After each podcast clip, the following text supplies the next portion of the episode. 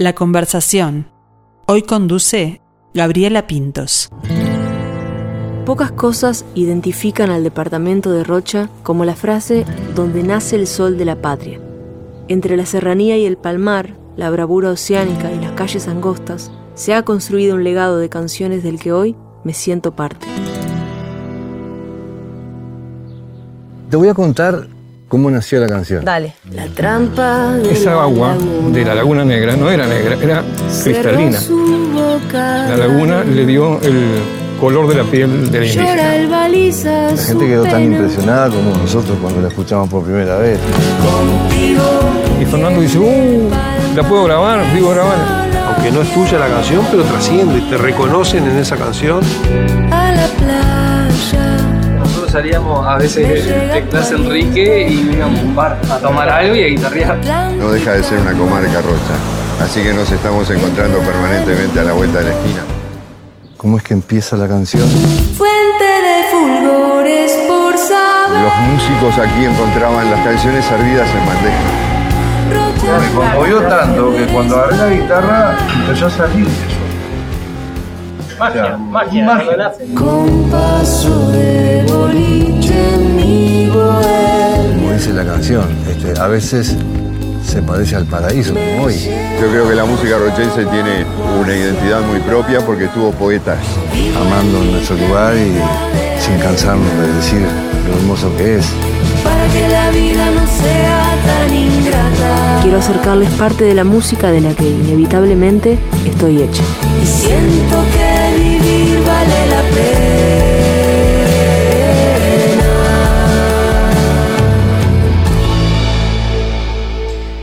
Quien nos acompaña en este mediodía nos invita a un viaje. Un viaje que nos traslada a Rocha, pero también nos hace pasear por la historia, por la poesía, por la música y la identidad. Nos lleva a sus raíces.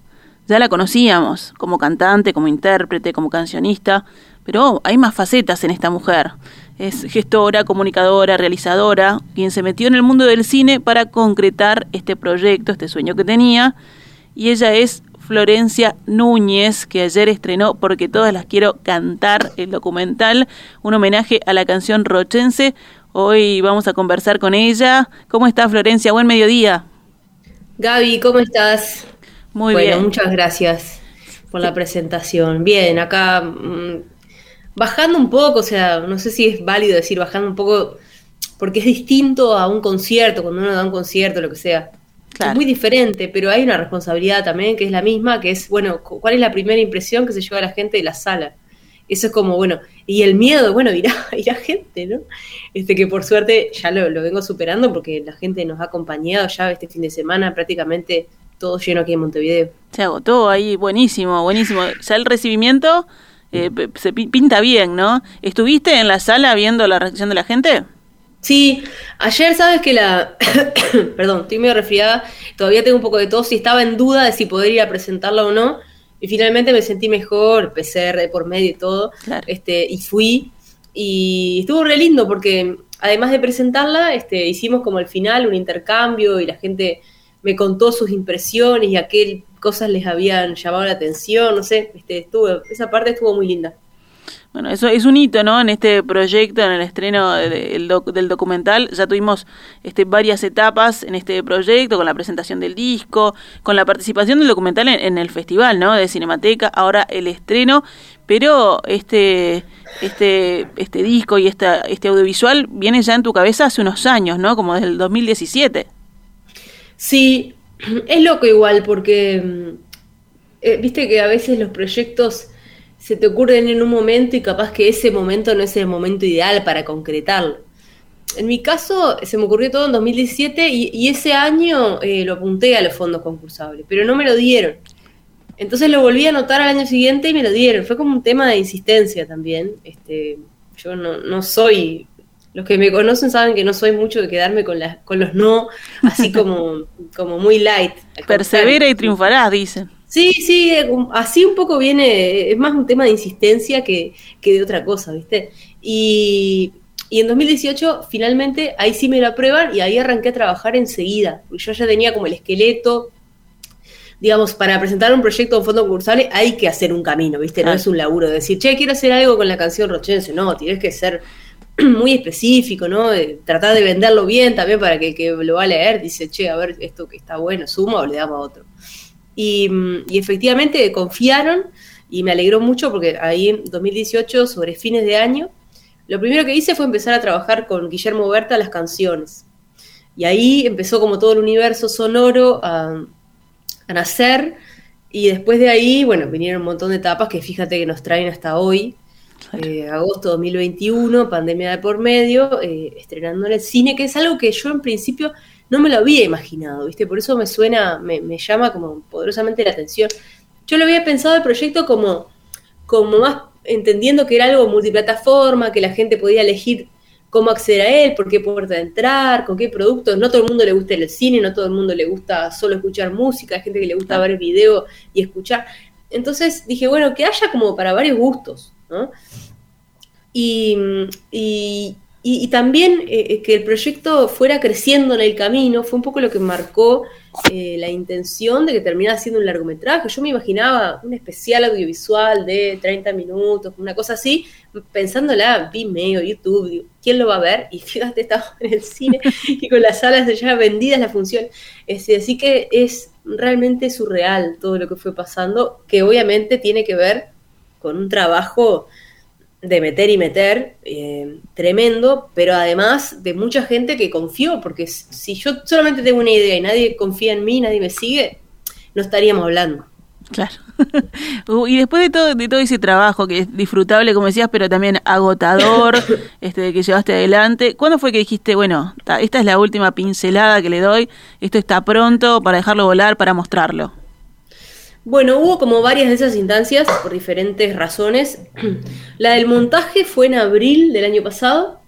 Nos pasó que en marzo, eh, eh, digamos, pre-emergencia sanitaria, te estoy hablando de otro contexto. Teníamos ya la fecha en el Festival de Cinemateca que era en abril, Semana Santa. Eh, yo estaba súper ajustada con los tiempos de terminar el montaje, que nos quedaban, como decirte, 3, 4, 5 días para terminar de montar todo y que pasara a postproducción, que eran otras 3, 4 semanas. Entonces, principio de marzo estábamos desesperados corriendo, ahí me salvó un amigo que seguramente lo conozcan, que se llama Brian Rojas, que trabajó ahí en, en Perspectiva, y fue él quien terminó de montar la película conmigo, los dos mano a mano, día, noche, hasta las 2, 3 de la mañana, él trabajando en otras cosas y ayudándome porque no llegábamos al plazo. Y la gente de Color, que, que se encargaba de la colorización, y Bruno Tortorera, que hacía la, mezcla de sonido, tenían que recibirlo con tiempo para poderlo sacar y llegar al festival, que era el objetivo. Bueno, veníamos perfecto, nos quedaban dos días para revisar temitas del, corte final y poder, este, poder mandarlo a estos procesos finales. Y bueno, y pasó lo que pasó, que todos sabemos, y es historia. Entonces después, a partir de ahí, quedamos como medio congelados, ¿viste? Cuando tienes toda la carne en el fuego y dices, uy, y ahora y nos tomó como unas semanas, Brian y yo, pasó que a él su trabajo le, empezó a como consumir mucho más tiempo porque tenía que construir toda la cuestión remota y cómo trabajar desde, desde cada uno de su casa y cómo salir, bueno, mil, mil cosas de su laburo, que es en el audiovisual. Y yo quedé como totalmente descolocada y bueno, ya está, ahora a lo que sea. Pasaron las semanas y sobre abril del 2020 fue que finalmente retocamos las últimas cosas de montaje y se fue a la postproducción. Este. Así que ahí fue como el cierre, porque digamos, a partir de ahí tú le, le metes más mano en, el sentido de, de, la historia que estás contando.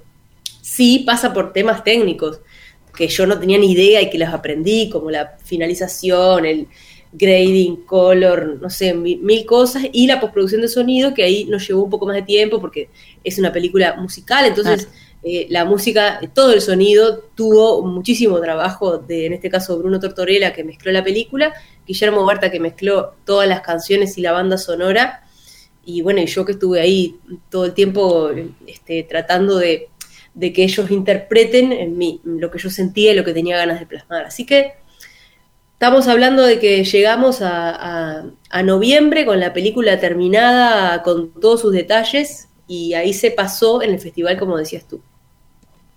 No te ama tan solo el del palmar. Se puede en tu seno no nacer. ¿Qué es lo que en ti escondes? ¿Qué poder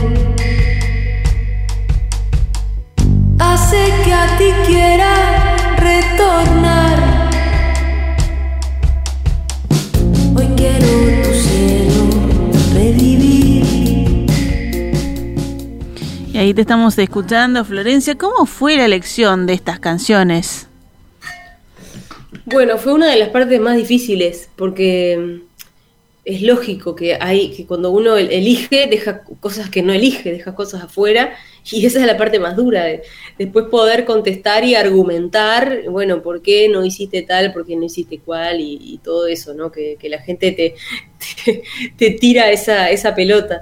Eh, y bueno, la verdad es que las canciones las elegí en base a mi gusto personal, o sea, no son no son verdades absolutas, no son máximas, tienen que ver con mi gusto. Por supuesto que en ese gusto traté de representar diferentes sitios del departamento, porque eso también me iba a llevar a diferentes paisajes, y esos paisajes íbamos a construir historias distintas.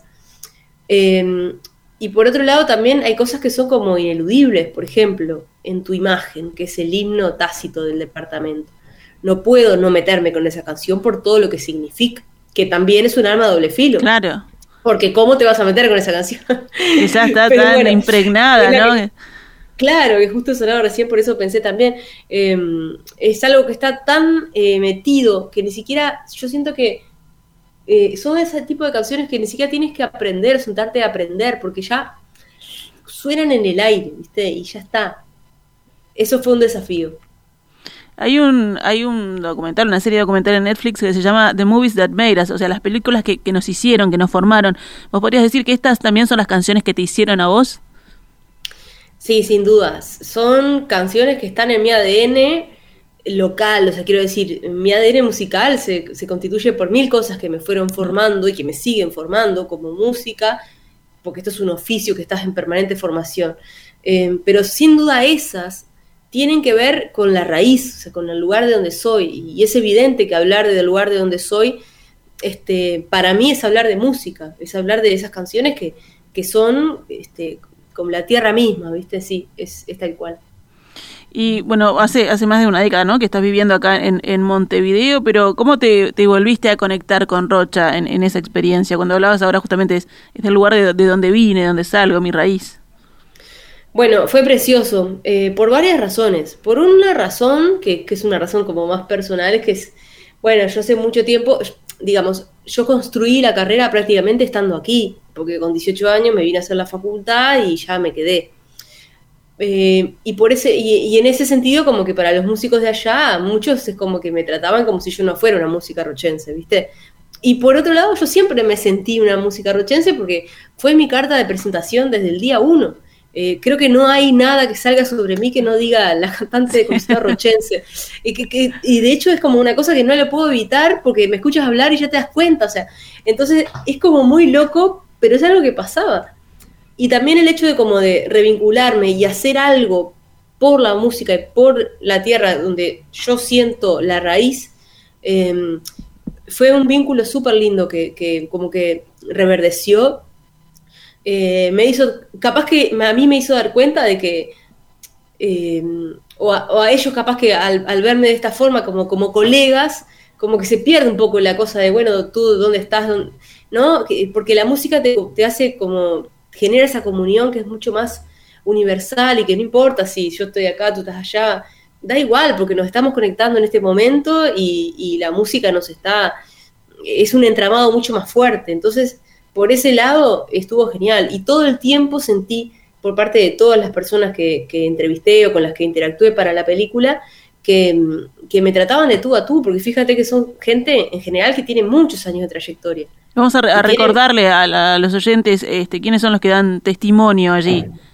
Bueno, está, por ejemplo, una de las figuras máximas de la canción en Rocha, que es Julio Víctor González, el Zucará, que es como, es como decirte, eh, si tú me tienes que decir cómo es, quién es la canción rochense, es él.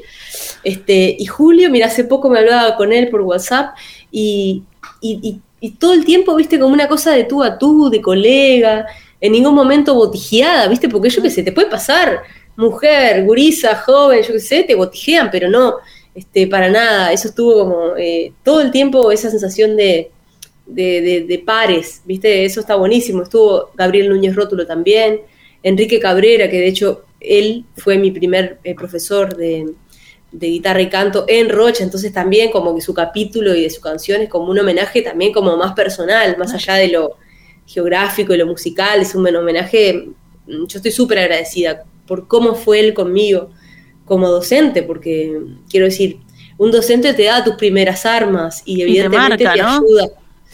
Te tiene que guiar y, quiero decir, y no todo el mundo es así. Entonces él fue muy generoso conmigo, fue un guía muy importante en un momento en el que yo tampoco tenía mucho de qué agarrarme, porque, o sea, no tenía ni en mi familia nadie musical, ni nada que se le parezca, entonces, quiero decir, él fue, un poco ocupó ese rol como de, ayudarme. Y después estuvo también eh, Carlitos Malo, que es un colega ya más cercano en edad, pero también con una carrera y festivales y cosas a cuestas impresionante. El dúo Los Arcaboces, que también son un grupo allá de, Rocha que tocan muy bien cantan muy bien y los conozco de toda la vida y me parecía lindo también traer voces de otras generaciones para poder dialogar y generar como algo, digamos, eso, como acercarnos entre nosotros, no importa tu, trayectoria, lo que sea, bueno, estamos hablando de algo que nos une y nos vincula a todos. Exacto. Bueno, y Florencia, cuando fuiste con esta idea, ¿no? A, aquellos que, dieron su testimonio, ¿qué te dijeron? ¿Qué les pareció? Todos me dijeron que sí, no tuve ningún eh, pero de nadie, o sea, honestamente te lo digo, ningún medio pero, nada, ni P. Em, y de hecho como que lo que más resquemor me daba era eh, a, nivel de las autorías, porque claro, son canciones que para sus autores ya fueron como llegaron a lo máximo con sus versiones o las versiones de quien fuera, ¿no? por ejemplo, no sé, Lucio Muniz, que es fallecido, ¿no? Pero su, eh, canción en tu imagen, Lo Sucará, la llevaron a lo, más alto. Entonces creo que ahí el desafío era como, bueno, que ellos entendieran que mi objetivo era construir sobre sus obras, no era destruir, eh, digamos, la idea era generar algo nuevo y, y utilizarme a mí misma como de puente para que sus canciones lleguen a, la gente que hoy está escuchando, gente pronto de mi edad, o que no es de Rocha, o que no conoce eh, las versiones originales, o que sí las escuchó alguna vez, pero capaz que no se pondría a escucharlas, pero bueno, eso, ¿no? Que te sigue por tu obra también, ¿no? Que escucha tu música y es, es como decodificar a, a ese a ese lenguaje, digamos, ¿no? E, esos, esos hitos, esos himnos que ya estaban, que ya habían sonado y que seguramente este, mucha gente también los tiene muy familiarizados, ¿no? Tal cual, tal cual lo que dices, ¿no? Porque yo me sentía así como un, enganche, viste, como un puente, para que esas canciones que para mí están tremendas y, me emocionan cuando las escucho, viste, digo que, ah, qué espectacular, le pase algo parecido a gente que de pronto no se pondría a escuchar un disco de Los Sucará, de Pindingo, de Sol y Palma. Este, que ojalá sí, a partir de esto, sirva de puerta de entrada para que otro diga, che, a ver, este tipo, qué buen tema, ¿qué más tiene? Y ojalá que sirva para eso, porque en definitiva eso es hacer un puente, es abrir una puerta a alguien, no es cerrarlo. Son más o menos unos, unos 70 minutos, ¿no? Que, dura el documental. ¿Cuántas horas de, charla tuviste con, estos testimonios, con estos artistas? Uy, hay rato de, material. Yo creo que hablamos fácil. Hora, hora y media, dos horas. Depende de la escena también. Qué difícil editar eso, ¿no? Sí, muy difícil editarlo por muchas razones, pero en cuanto a, lo que decían, sí, también en ese sentido, por ejemplo, que yo que nombraba a Brian, que, que, él me ayudó mucho, claro, eh, eh, al principio en el montaje lo estaba haciendo yo con el director de fotografía, Álvaro, y en un momento, cuando Brian me vino al rescate de, vamos a terminarlo, también me ayudó muchísimo, porque él estaba mucho más desapegado con el material y fue una mirada nueva y benefició a la película, cosas coyunturales, ¿viste? Que al final beneficiaron a la película y el resultado final porque él estaba totalmente descontaminado y yo venía muy apegada al material, entonces él me fue llevando como hacia un lugar, che, hay, esto te das cuenta que hay que recortar, esto está, y creo que esas cosas están buenas que pasen en definitiva, este, tener una mirada fresca, porque uno estuvo, yo estuve ahí, lo filmé, fui yo la que hablé, o sea, es muy, es muy difícil no estar tan pegado a, todo el material. En la presentación de la película decís que uno de los objetivos es trazar un mapa del cancionero popular del departamento a través de, las historias, ¿no? De estas canciones icónicas. ¿Hay una identidad musical rochense? Sí, para mí la hay. Perdón. Creo que este trabajo da cuentas de que sí la hay y creo que el que conoce de, música de, música nacional y conoce de folclore también sabe que lo hay y que lo hubo siempre. No tengo que venir yo a descubrir nada ni vengo a descubrir nada pero sí lo hay. Y creo que, lo más interesante es como que estemos hablando de eso, ¿no? Porque es lo que te digo, siempre estuvo. Hay una tradición de, de, poetas y de músicos muy buenos y que en general se mantienen como en sus lugares. Estoy pensando, por ejemplo, en Pindingo, en Humberto Ochoa, que, que es un autor de la letra de canción de Camaronero, ni más ni menos. Pindingo Pereira, que es un cantor increíble, canciones como Soy del Este, bueno, Camaronero son canciones increíbles y, yo digo, bueno, este, evidentemente acá hay algo que, vincula y que habla del lugar, habla de sus costumbres, de sus paisajes, de sus oficios, de su gente. Y es muy distinto a la canción de 33, a la canción de Tacuarembó, porque la forma de vivir es distinta, porque tienes un elemento que es el acuático, que te delimita todo el departamento de punta a punta y adentro está lleno de lagunas, hay tres, cuatro lagunas, o sea, eh, lo hídrico está tan presente que también tiene mucho que ver con la forma de vivir, y bueno, y después está la diversidad, tienes palmares, tienes la costa oceánica, las lagunas, tienes las sierras, el campo, porque hay una parte rural también muy fuerte. Entonces, claro, es imposible que un lugar así, teniendo poetas, no genere un cancionero propio tan rico. Florencia, bueno, me decías que ayer ya se estrenó, que, que, agotaron este, las entradas, que quedan poquitas también para mañana y pasado. Vamos a recordar las salas, ¿no? Donde se está, se está viendo. Acá en Montevideo es Cinemateca y en la sala B del auditorio Nelly Goitiño. Pero también se está viendo en Rocha.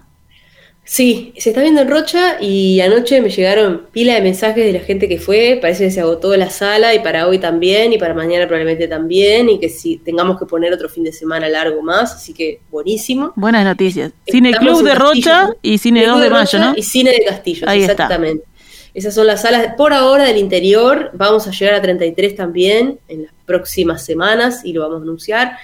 Está la invitación en Paysandú y la verdad es que después de esto que vivimos ayer, de que mucha gente después de la película comentamos y hablando sobre el interior, sobre el valor que, como el desconocimiento entre, a veces entre nosotros o mismo con, los montevideanos, nos quedamos con, mi equipo ahí de trabajo después conversando y decíamos, esta película tiene que andar por el interior, te la tienen que ver porque nunca sabes qué puede disparar, ¿no? A lo mejor alguien la ve y dice, che, yo quiero también que mi cancionero esté documentado, que haya algo que digamos, bueno, esto es nuestro.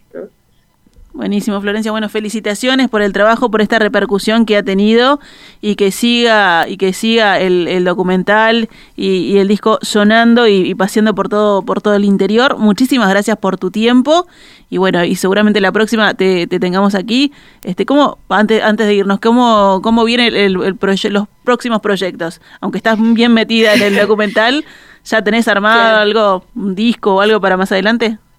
Sí, este, si bien eh, soy una persona muy inquieta y me cuesta también arrancar algo antes de cerrar un ciclo con otro proyecto, como en este caso, igualmente ya este año escribí un disco, ya está maqueteado y si Dios quiere, el año que viene lo grabamos, lo editamos y hacemos el concierto que este año no pudimos hacer, que me hubiera encantado con, esta, con este disco, que además le tengo mucho cariño. Pero bueno, quizás lo hacemos el año que viene, un gran concierto, con invitados y festejamos los 10 años de carrera también, o 11, no sé, lo que sea. Pero bueno, que vuelvan las oportunidades de vernos y encontrarnos, que digo, para eso trabajamos también. Bueno, ya saben entonces, Cinemateca y Sala B del auditorio aquí en Montevideo, Cine Club de Rocha y Cine 2 de Mayo en Castillos para ver esto y hagan ruido por ahí por el interior para que siga para que siga viajando el documental. Un abrazo pídala, grande. Pídala que donde la pidan vamos. Gracias Gaby, un beso a todos. Que pase bien.